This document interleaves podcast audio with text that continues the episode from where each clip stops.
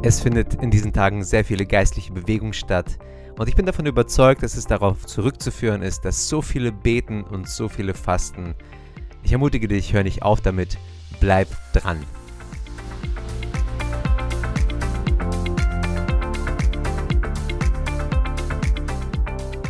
Vielleicht kennst du noch das Spiel Mein rechter, rechter Platz ist frei. Ich wünsche mir XY herbei.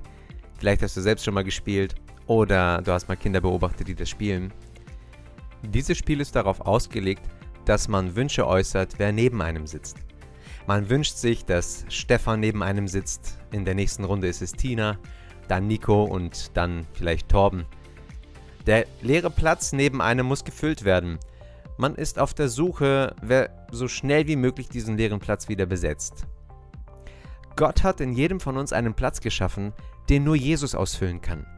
Wenn wir nicht aufpassen, dann werden wir versuchen, diesen Platz mit allen möglichen Dingen zu füllen. Jeder Mensch ist auf der Suche, dass sein Bedürfnis nach Liebe und Annahme gestillt wird.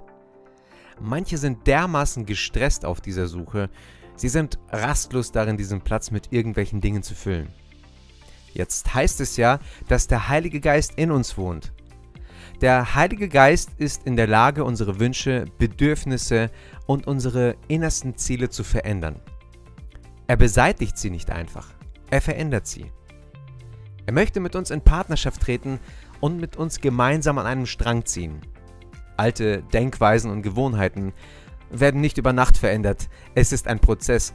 Manche Reaktionsmuster sind so tief in uns drin und es braucht Geduld, und das kontinuierliche Wirken des Heiligen Geistes, der uns sanft in das Bild Jesu verwandeln möchte. In Johannes 15, Vers 5 heißt es, Ich bin der Weinstock, ihr seid die Reben. Wer in mir bleibt und ich in ihm, der bringt viel Frucht, denn getrennt von mir könnt ihr nichts tun. Dieser Vers ist so wichtig für jeden von uns.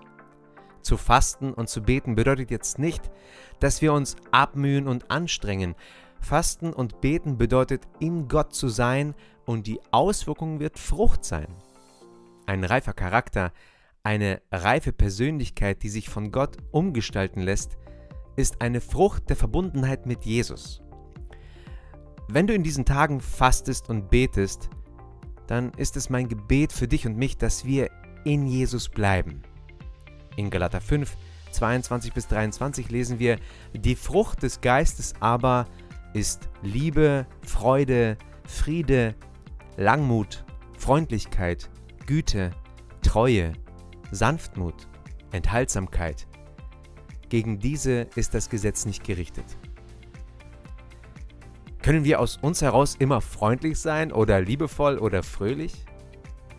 Nein, das geht nicht. Nur wenn wir dem Heiligen Geist erlauben, sein Werk in uns zu tun, indem wir uns ständig für seine Macht und Gegenwart öffnen, wird er unser Wesen verändern, bis wir einen Charakter und eine Persönlichkeitsqualität entwickeln, die wirklich liebevoll, freudig, friedlich, geduldig, freundlich, gut, treu, sanft und unter Kontrolle ist, in allen Situationen mit allen Menschen zu jeder Zeit. Der Heilige Geist ist derjenige, der ein heiliges Leben in uns bewirken kann und uns dazu befähigt. Öffne dich heute seinem Wirken. Gott segne dich.